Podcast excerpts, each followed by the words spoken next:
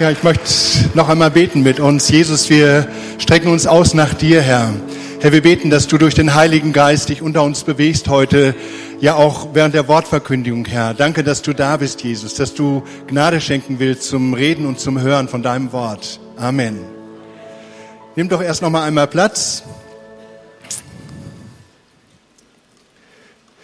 Wir haben Diakonie-Gottesdienst heute. Das heißt, wir wollen im Gottesdienst, in der Predigt ähm, das Augenmerk ganz besonders auf vielleicht den diakonischen Auftrag der Gemeinde richten. Ich verkündige kein soziales Evangelium in Anführungsstrichen, aber ich möchte mir und euch den Blick schärfen für einen ganz wichtigen Anteil innerhalb des Evangeliums, nämlich dass wir unsere Augen nicht verschließen für Nöte, die in der Gesellschaft da sind. Also das nur mal zum Hintergrund. Und ich fange an als Einstieg in meiner Predigt mit einer kleinen Story über die äh, Tube in London. Wer ist denn von euch schon mal in London mit der U-Bahn gefahren? Ah ja, gut, viele, die mit mir schon mal mit in London waren, auch welche, die ohne mich in London waren. Und ähm, ihr wisst zum Beispiel, wenn, wenn wir in die Paddington Station einfahren, ähm, mit der Bakerloo äh, Line zum Beispiel, dann kommt immer eine Ansage, die kennt ihr wahrscheinlich, Mind the gap, mind the gap between the train and the platform, mind the gap. Und ich habe mich jahrelang äh, gefragt, was bedeutet dieser komische Hinweis, stell dich in den Riss heißt Gap oder äh, pass auf auf die Lücke oder was bedeutet das bloß? Naja, und dann äh, habe ich so im Vorfeld dieser Predigt nochmal genau hingeguckt und habe festgestellt, äh, diese Ansage macht tatsächlich Sinn. Denn die U-Bahn in London wurde vor über 100 Jahren gebaut und da ist man bei dem Bau noch dem Verlauf der Straßen gefolgt. Das heißt, in den Bahnhöfen sind zum Teil Kurven und wenn der Zug da einfährt, dann bildet sich in der Kurve zwischen der Kante von dem Zug und der Bahnsteinkante äh, eine Lücke. Und die ist sehr gefährlich. Da sind nämlich immer wieder Leute reingefallen und wir mögen gar nicht drüber nachdenken, was passiert, wenn dann die U-Bahn losfährt. Ja, also haben die 1969 äh, gesagt, wir müssen etwas tun.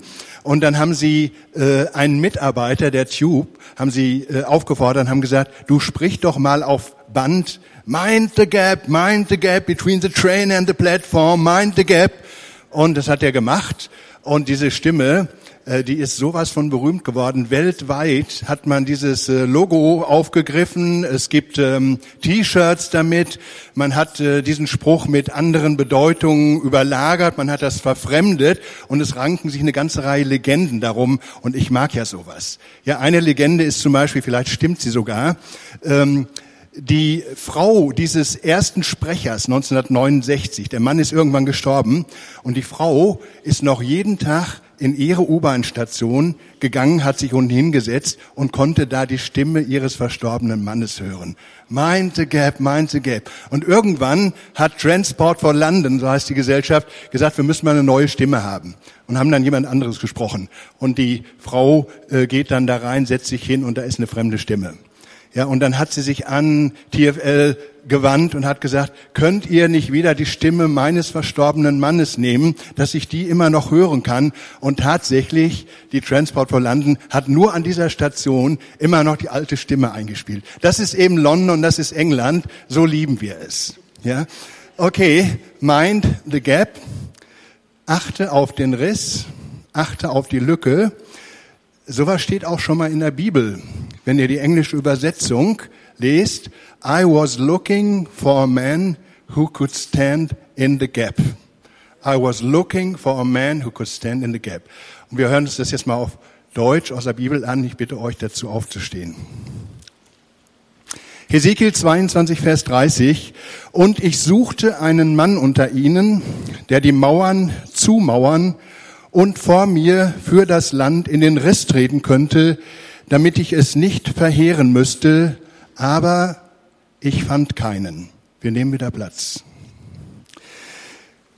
Ich möchte mit euch jetzt ein bisschen zurückbeamen in die Zeit so um 2600 vor Christus. Da ist nämlich dieser Bibeltext entstanden. Und zwar steht er, wie gesagt, im Propheten Hesekiel. Wer von euch hat schon mal Hesekiel gelesen? Sind nicht so viele, aber immerhin einige. Äh, wer von denen hat denn schon mal Hesekiel von vorne bis hinten durchgelesen? Ja, immerhin. Ne? Ich kann euch gut verstehen, denn Hesekiel ist ein sehr schwieriges Buch. Also es gibt so, so tolle Kapitel im Alten Testament, ne, Jesaja 40 bis 60 oder sowas, die lesen wir alle gerne. Ne? Tröstet, tröstet mein Volk und so weiter. Aber wer liest schon gerne Hesekiel? Hesekiel ist ein sehr sperriger, ein sehr unbequemer Prophet. Was der gesagt hat, das klingt manchmal so anstößig und abstoßend, dass man das also kaum im Gottesdienst vorlesen könnte. Aber es lohnt sich trotzdem, diesen Propheten zu lesen, denn innerhalb dieser schweren Botschaften, die der mitzuteilen hat, da gibt es immer wieder auch einzelne Perlen und Worte, die von einem ganz besonders berührenden Wert auch für unser Leben sind. Dazu gehört für mich eben auch äh, dieses Suchen Gottes nach jemanden, der für das Volk in den Riss tritt. Ich mache euch so eine kleine Einleitung in Hesekiel, dass wir so ein bisschen ein Bild davon haben, worum ging es damals, was war die Situation, denn wenn wir die Bibel auslegen, wenn wir eine Exegese machen, dann äh, nehmen wir nicht ein Wort und sagen, oh, das heißt so und so für uns heute, sondern wir gucken immer erst, was hat das Wort damals in dem Zusammenhang in der Historie bedeutet, warum wurde das gesprochen und wie kann ich das Wort aktualisieren in unsere heutige Zeit. Sonst kommt äh, meistens auch was ziemlich Komisches bei raus. Aber wir wollen eine kleine äh, Exegese machen. Also das äh, Buch Hesekiel, äh, ist wie gesagt so um 2600 vor Christus entstanden. Es war die Zeit der babylonischen Gefangenschaft. Das Volk Israel hat ja nur ähm, relativ kurze Zeit äh, sicher im eigenen Land gewohnt, sagen wir relativ unter König David, König Salomo. Und danach ging das Drama schon los mit der Teilung des Reiches. Meistens sind da auch Kriege gewesen, das Land wurde angegriffen, wurde verwüstet. Und ganz schlimm war es eben um diese Zeit 2,6 vor Christus, als ähm, das babylonische Weltreich entstand und immer mächtiger wurde. Und der König Nebukadnezar, der ist uns ja bekannt, sagte so, jetzt werde ich endgültig diesen aufrührerischen äh, Hebräern mal zeigen, wo der Hammer hängt. Und der hat das Land verwüstet, hat ähm, Leute gefangen geführt. Und zwar nicht irgendwelche Leute nach Babylon verschleppt, sondern ganz bewusst die jungen, schönen, die intelligenten, gut ausgebildet, gebildeten, die wohlhabenden jungen Leute, die hat er nach Babylon verschleppt und der Rest konnte in Jerusalem bleiben. Unter dem Rest war zum Beispiel auch der Prophet ähm, Jeremia, der zur gleichen Zeit gelebt hat, der hat als Prophet geweissagt in Jerusalem, aber eben unter den weggeführten, relativ jungen, der Priestersohn Hesekiel, der dann in der Verbannung prophezeit hat und für Gott gesprochen hat. Der Prophet, das heißt Prophetes, der spricht für Gott im Auftrag Gottes. Und ähm, ja, da ist nun dieser junge Hesekiel und fängt an, für Gott zu reden. Propheten machen das meistens nicht gerne. Also wer macht das schon gerne, so eine unbequeme Botschaft zu sagen und die Leute sagen, so, bist du verrückt, spinnst du, wie kannst du uns sowas erzählen? Aber die mussten das tun, weil sie von Gott beauftragt waren. Und Ezekiel ist so jemand. 22 Jahre hat der geweissagt und zwar ab dem 31.07.593 vor Christus. Jetzt machst du sagen, also Pastor Uli ist jetzt äh, fundamentalistisch geworden, dass er es so genau festlegt. Nein, Phil, keine Angst. Ähm, sondern man kann gerade beim Propheten Hesekiel kann man relativ genau äh, die Zeiten bestimmen, weil der sehr chronologisch äh, geschrieben hat und es viele Querverweise zur Historie gibt und so kann man, wenn man denn will, Walwort Bibelkommentar sagt das, sogar den Tag genau festlegen. Naja, dann hat er drei äh, Weissagungsperioden gehabt, der Ezekiel. Äh, die erste Zeit, da hat er ähm, gesprochen gegen das Volk Israel und hat gegen die Sünden im Volk prophezeit. Und da sind diese ganz schwierigen, schlimmen Weissagungen drin. Die zweite Periode, da hat er gegen die Nachbarvölker Israels gesprochen. Und die dritte Periode, das war nach dem Fall Jerusalems, da hat er, wie die Propheten das tun, andersrum gesprochen und hat versucht, das Volk wieder aufzubauen und zu ermutigen. Also das sind so die drei Phasen im ähm, Leben oder Wirken des Propheten ähm, Hesekiels. Und im Kapitel 22 haben wir gelesen, da steht eben dieser Vers, die Situation des Volkes in Jerusalem, in Babylon, der Israeliten, wird schonungslos offengelegt und dargestellt und dann eben der Schrei Gottes, wo ist denn hier einer, ist da irgendjemand da draußen, der bereit ist, sich für das Volk in den Riss zu stellen und in die Bresche zu springen.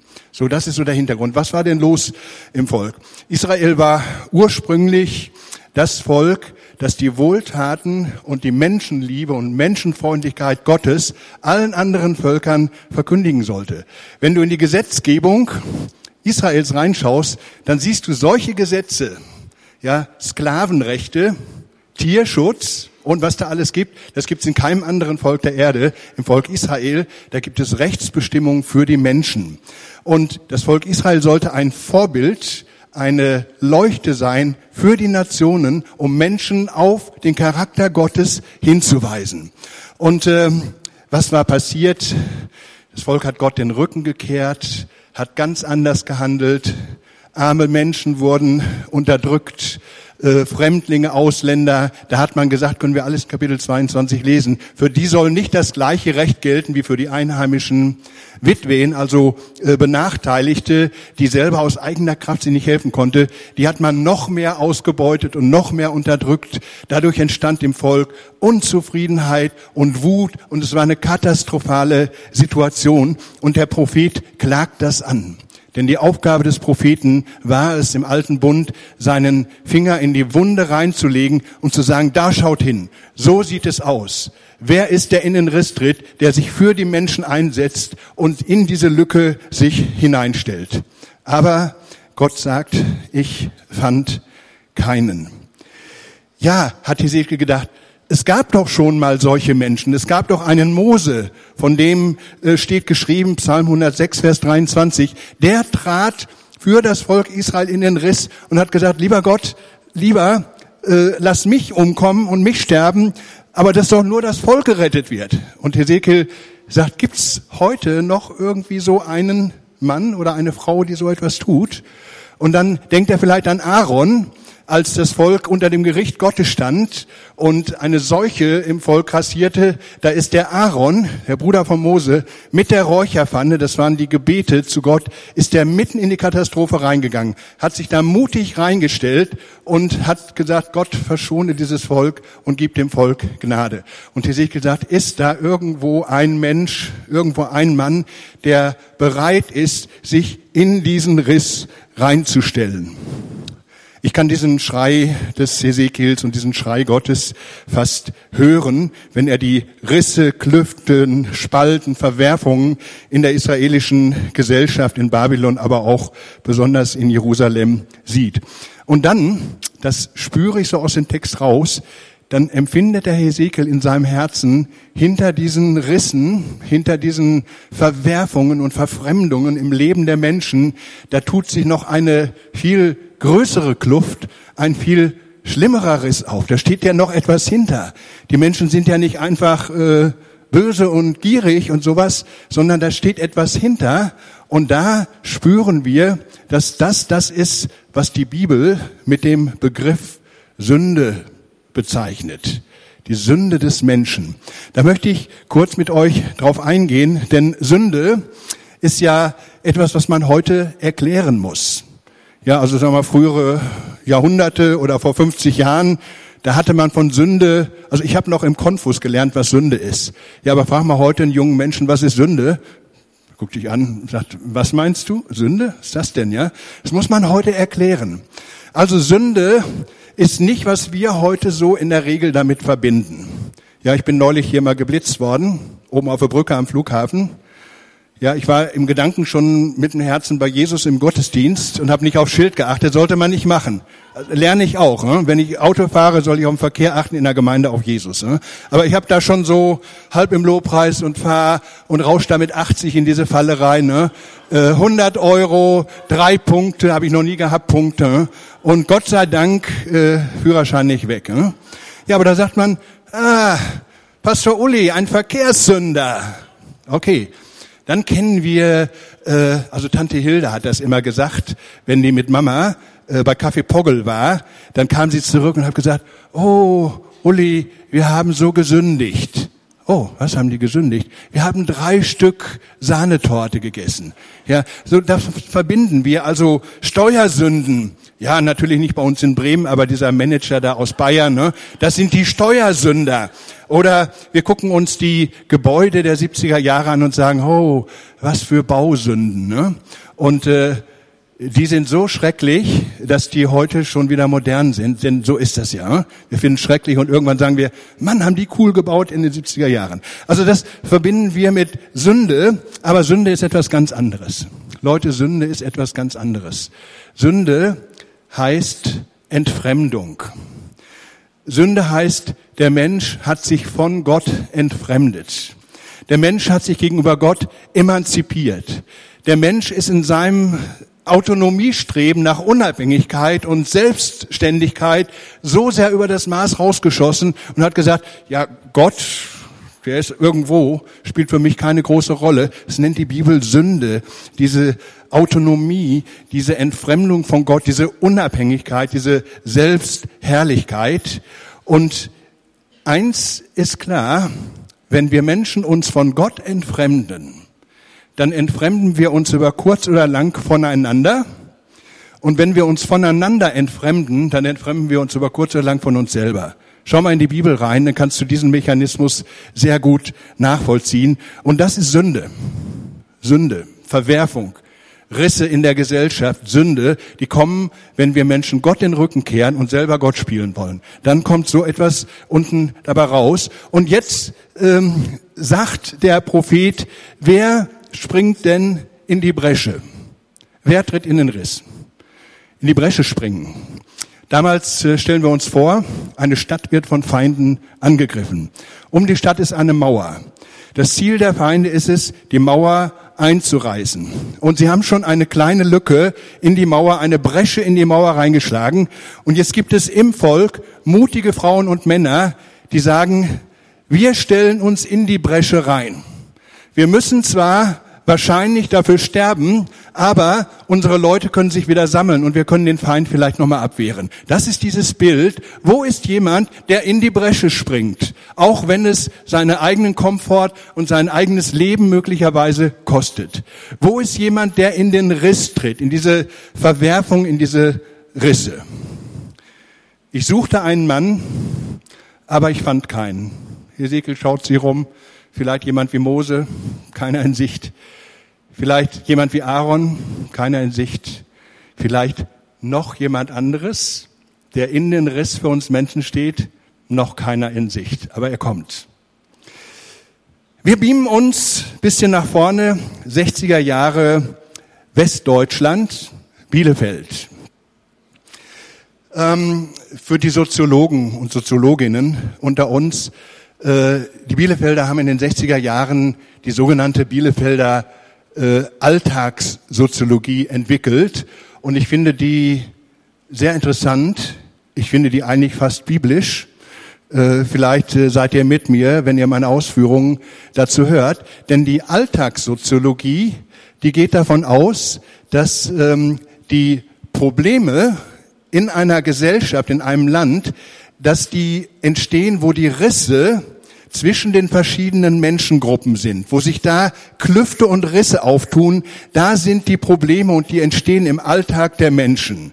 Und hat die Alltagssoziologie so eine ganze Reihe äh, von Punkten aufgelistet und sechs davon zähle ich euch mal kurz auf. Alltagssoziologie sagt, den Zustand einer Gesellschaft kannst du erkennen an dem Riss zwischen arm und reich. Der Riss zwischen arm und reich.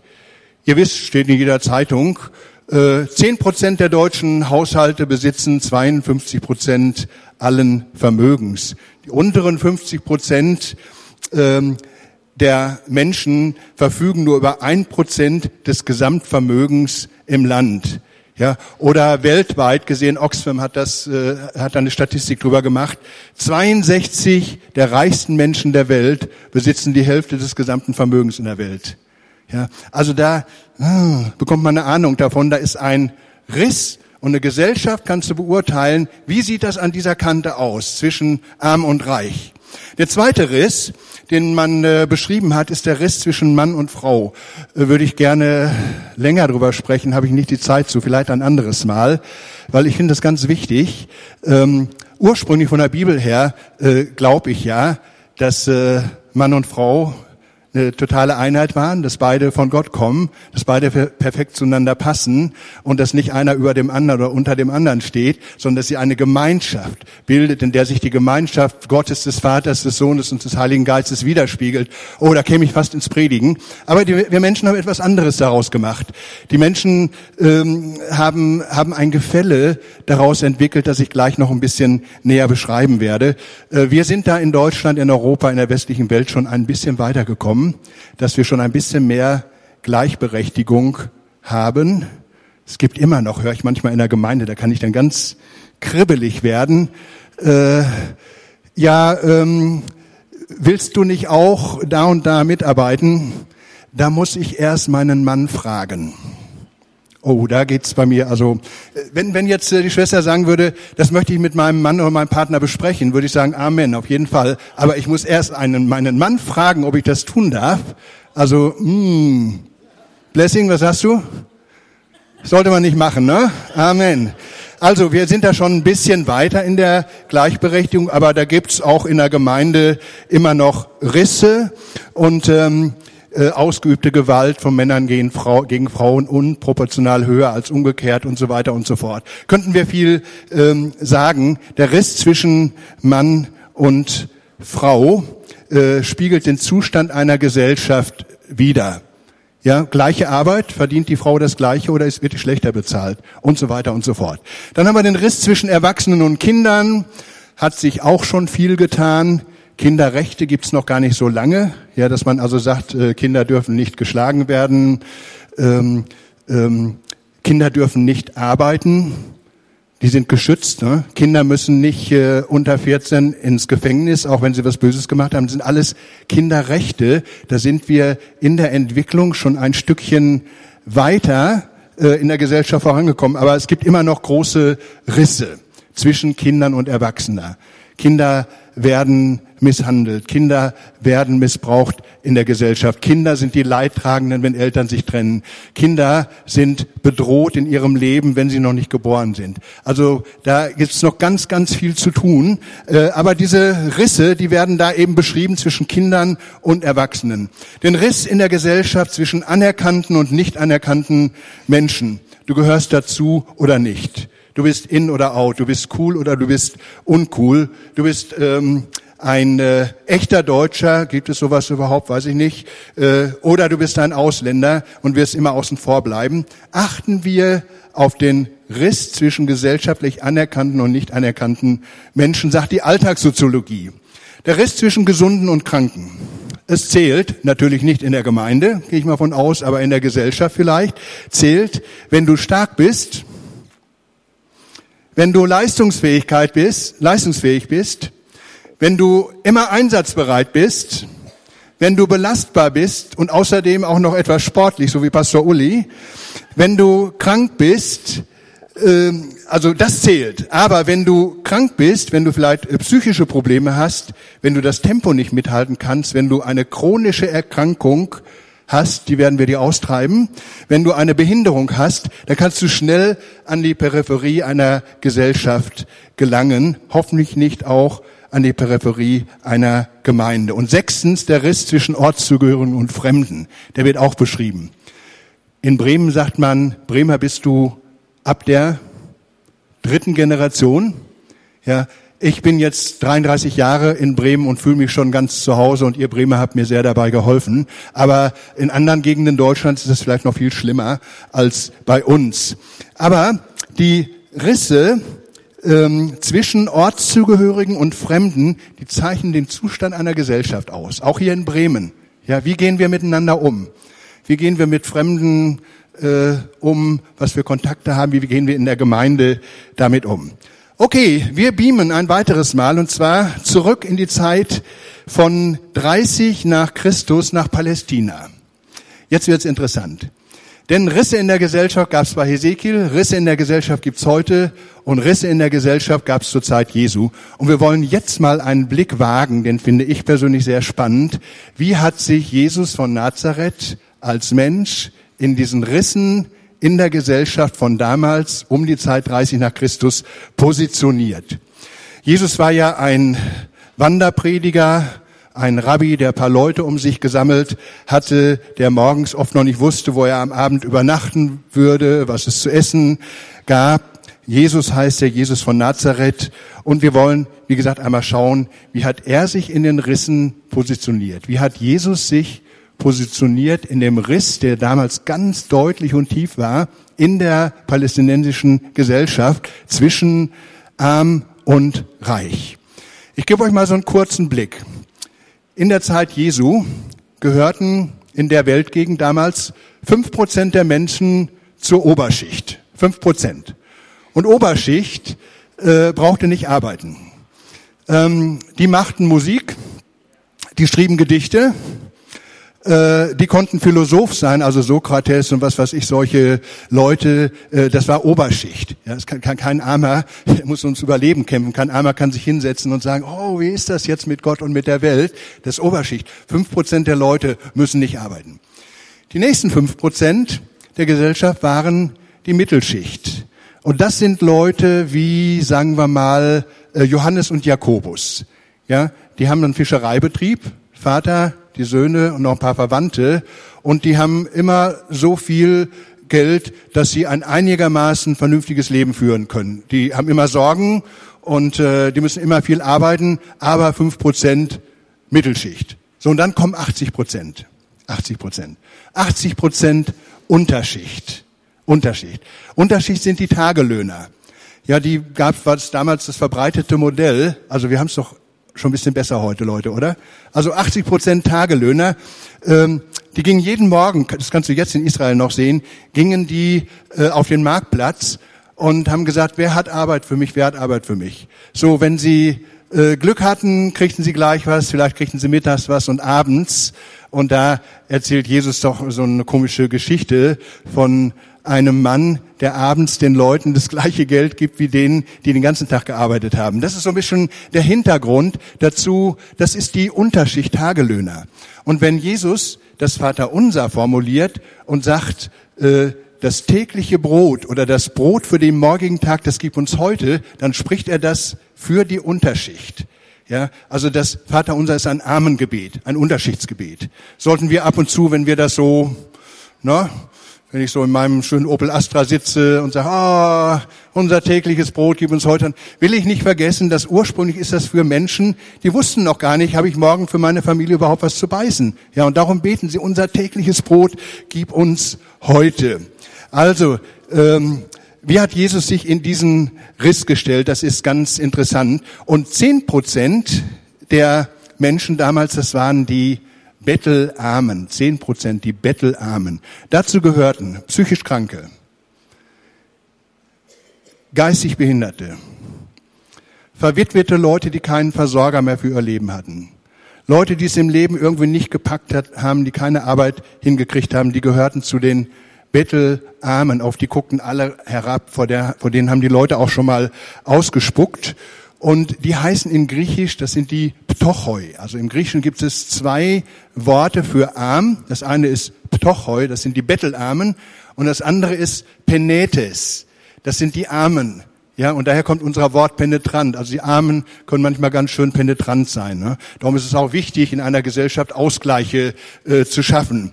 Also, da ähm, sagt Jesus, selig seid ihr, Ptochoi. Ja, selig oder zu beglückwünschen seid ihr Bettelarmen, Entrechteten, Unterdrückten, Gequälten in der Menschheit, denn euch soll Gottes neue Welt gehören. Wo positioniert Jesus sich in diesem Riss? Wir haben den äh, Riss zwischen Mann und Frau. Altertum war Patriarchat. Ursprünglich in der Bibel kann ich nicht erkennen, dass das in der Bibel so sein sollte von der Schöpfungsgeschichte her, aber hat sich auch mit Grund in der Gesellschaft so ausgebildet. Ja, denn Frauen hatten, sagen wir mal, 10, 20 Kinder. Die mussten äh, 20 Jahre stillen. äh, und danach waren sie platt. Ja, also Frauen konnten keine äh, Firmenchefs oder Königinnen im Allgemeinen oder sonst was sein. Die hatten andere Aufgaben. Aber das Patriarchat, der Mann ist der Chef, hat sich so sehr ausgebildet in der Gesellschaft, dass der Mann in der Familie das absolute Oberhaupt war. Es gibt ja heute noch Christinnen und Christen, die finden das biblisch. Ne? Und sagen, das ist die biblische Familie. Vater, Mutter, drei Kinder, also was gab es in der Bibel überhaupt nicht. Da gab es das Eukos. Da gab es den Patriarchen, der hatte ein, zwei, drei, mehrere Frauen, der hatte 20 Kinder, dann wohnten im Haus noch äh, die Sklaven mit und noch die unverheirateten Tanten. Das war alles das Eukos und der Patriarch, das war der Herr, der Hausherr, der Chef über Leben und Tod. Und der konnte seine Frau entlassen. Ja, der konnte also sagen, äh, mein Schatz, du hast nicht gut genug äh, gekocht, äh, du bist entlassen. Tatsächlich, kann man in den alten rabbinischen Schriften nachlesen. Ähm, Jesus geht da völlig anders mit um. Der stellt sich auf die Seite von Frauen. Ja, findet ihr das zu provozierend? Oder höre ich ein Amen? Also ich finde, Jesus stellte sich auf die Seite von, von Frauen ganz deutlich. Ein Rabbi, der sich mit Frauen umgibt, der Frauen im Gefolge hat, das hat es vorher in der Weltgeschichte noch nicht gegeben. Ja, Jesus hat Männer um sich gesammelt, da waren Frauen um ihn, arme Frauen, äh, Frauen, deren Lebensweg nicht gelungen waren, reiche Frauen steht im Neuen Testament, Frauen von äh, Bediensteten am Königshof, alle war Jesus egal, Frauen und Männer im Gefolge. Ja, so stellt er sich in den Riss damals. Der Riss zwischen Erwachsenen und Kindern. Kinderrechte äh, gab es damals auch noch nicht. Ja, äh, Kinder konnten, wenn es zu viele waren, ohne Strafe als Baby getötet werden. Das war im Römischen Reich äh, eine Sache, zu viele Mädchen. Ja, was willst du mit einem Stall voll Mädchen? Ne? Jungen braucht man.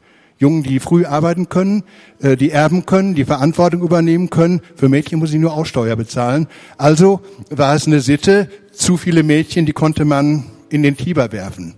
Ja, also so, das war so, natürlich haben Eltern auch ihre Kinder geliebt, aber das war so der Zustand in der Gesellschaft und Jesus stellt sich in diesen Riss rein. Die Jünger wollen die Kinder wegschicken, weil Kinder hatten keine Bedeutung und kein Recht. Aber Jesus macht was völlig Unerhörtes.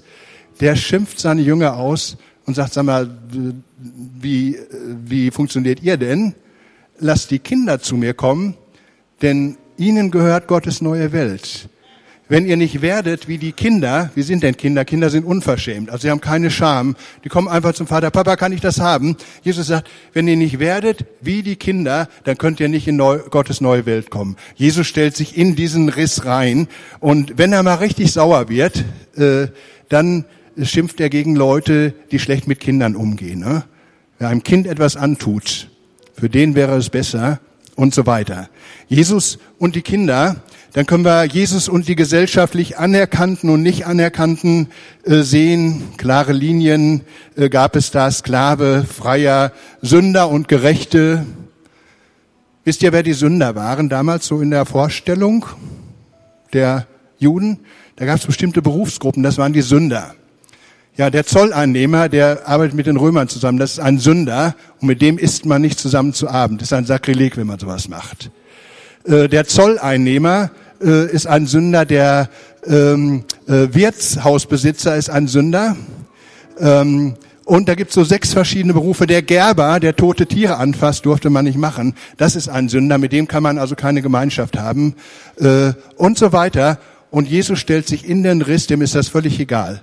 Ob die Frau vielleicht äh, so in Armut war, dass sie ihren Körper verkauft hat. Jesus sagt, komm mal her, ne, kannst bei mir mitmachen. Ja, äh, ob das ein Zolleinnehmer war, vor dem die Leute ausgespuckt haben. Jesus sagt, äh, komm mal schnell runter, äh, ich will heute bei dir zu Gast sein. Und so sehen wir, Jesus stellt sich in diesen äh, Riss rein. Wo ist ein Mann, der in den Riss tritt? Jesus stellt sich da rein, in den Riss zwischen Gesunden und Kranken. Ja, also ich kann mir nicht vorstellen, dass Jesus zu jemandem gesagt hat, äh, wenn du nicht genug glaubst, ja, und äh, nicht so ein frommer Christ bist, dann kann ich dir auch nicht helfen. Ich glaube, Jesus hatte ein Herz voller Mitleid, voller Erbarmen für kranke Menschen und er geht dahin, wo keiner hinging. Er berührt die Leute, die keiner berührt hat und nicht berühren durfte. Er legt seine Hand auf Aussätzige und hilft ihnen und macht sich gesund. Jesus stellt sich in den Riss und zum Schluss auch in den Riss zwischen Ortsgehörigen, Zugehörigen und Fremden. Ihr wisst, Samaritaner gehörten in Israel nicht dazu. Die hatten einen anderen Glauben. Ja. So vielleicht wie heute die Moslems oder so. Jesus ist es relativ egal. Obwohl er für die Juden gekommen ist, setzt er sich mit einer Samariterin an den Brunnen und sagt, hey, ich gebe dir neues Leben. Ne? Und äh, er hilft einer Syrophönizierin griechischen Ursprungs, mit der man auch keine Gemeinschaft hat, und lässt sie in seine Gemeinschaft kommen. Und er hilft einem heidnischen römischen Hauptmann, das waren die Allerschlimmsten, und sagt, okay, ne, ich mache dein Kind gesund. Ja, und Jesus tritt in den Riss, der tritt da rein und damit ist er mir ein unwahrscheinliches Vorbild. Jesus sagt, wer mich sieht, sieht den Vater.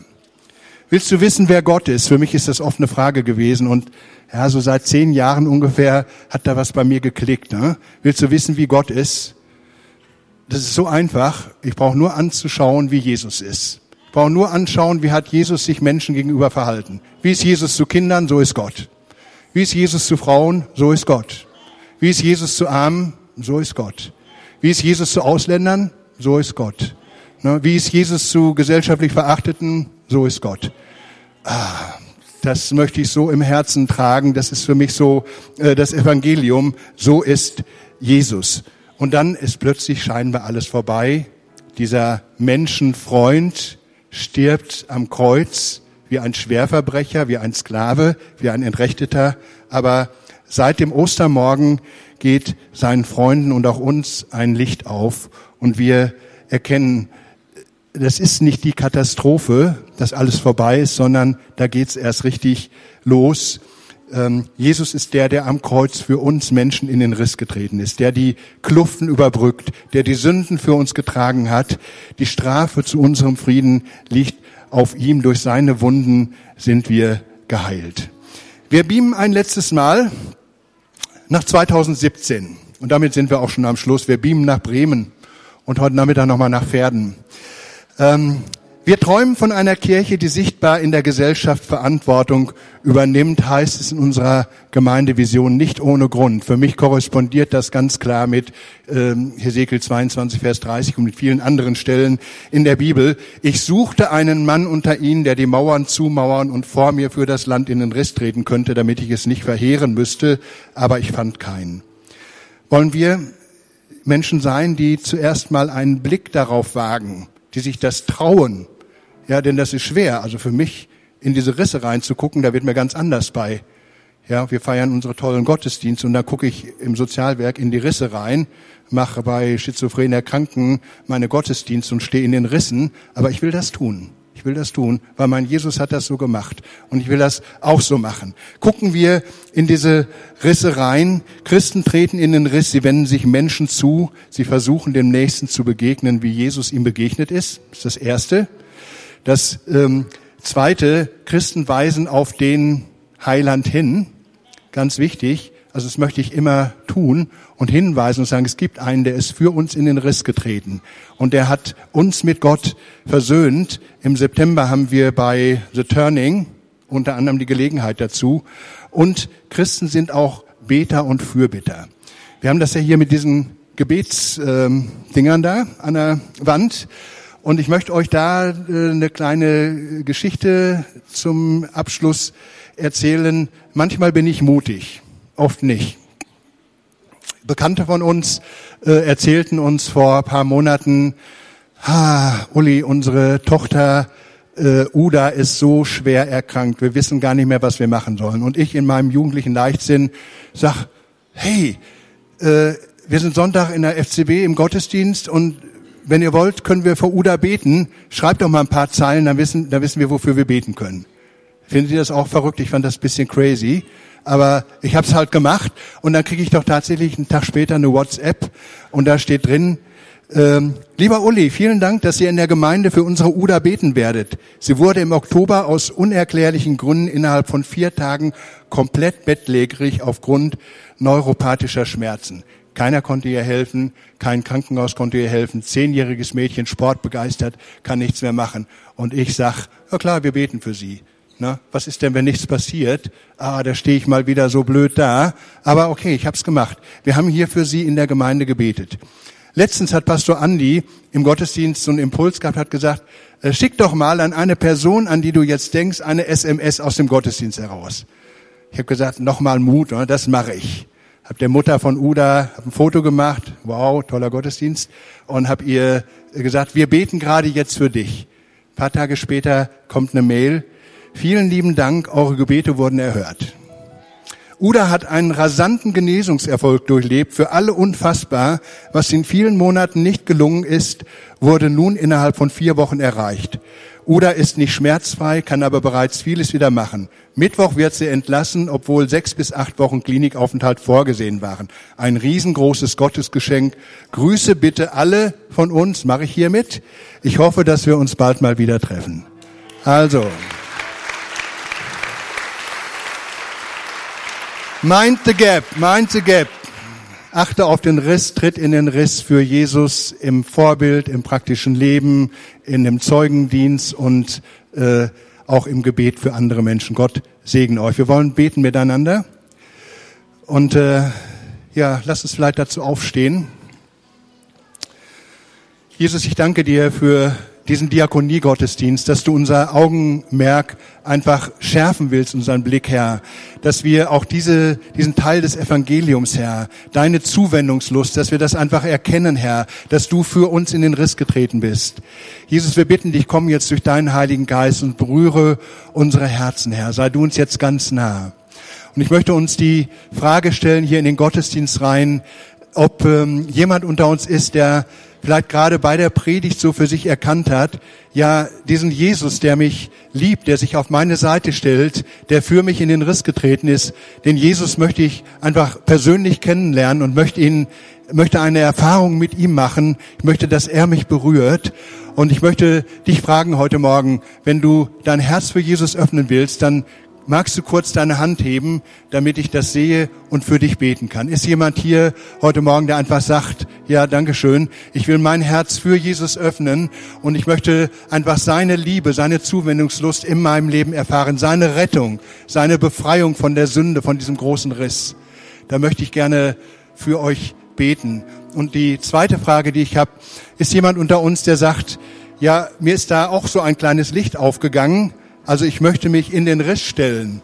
Ja, ich möchte mich äh, mein Augenmerk auf Menschen in Not richten. Ich möchte für Menschen da sein, für Menschen beten, Menschen von Jesus weitersagen. Ist jemand da unter euch, für den ich beten kann, der das einfach ganz neu möchte? Dann hebt doch bitte auch kurz seine Hand. Ja, Dankeschön. Dann wollen wir einfach beten dafür. Jesus, danke dir, dass du jetzt hier bist, Herr, dass du einen neuen Anfang durch deinen Heiligen Geist im Leben von Menschen setzt. Herr, dass du real bist, Jesus, weil du auferstanden bist und lebst, dass du mitten unter uns bist und Menschen dich gerade jetzt erfahren dürfen. Deine Wärme, Herr, deine Liebe, den Strom deines Heiligen Geistes, Herr.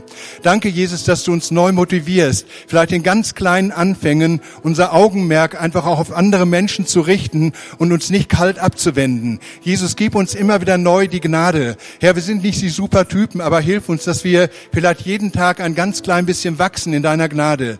Jesus, komm du uns zur Hilfe und gib uns deinen Segen. Amen. Danke, Jesus.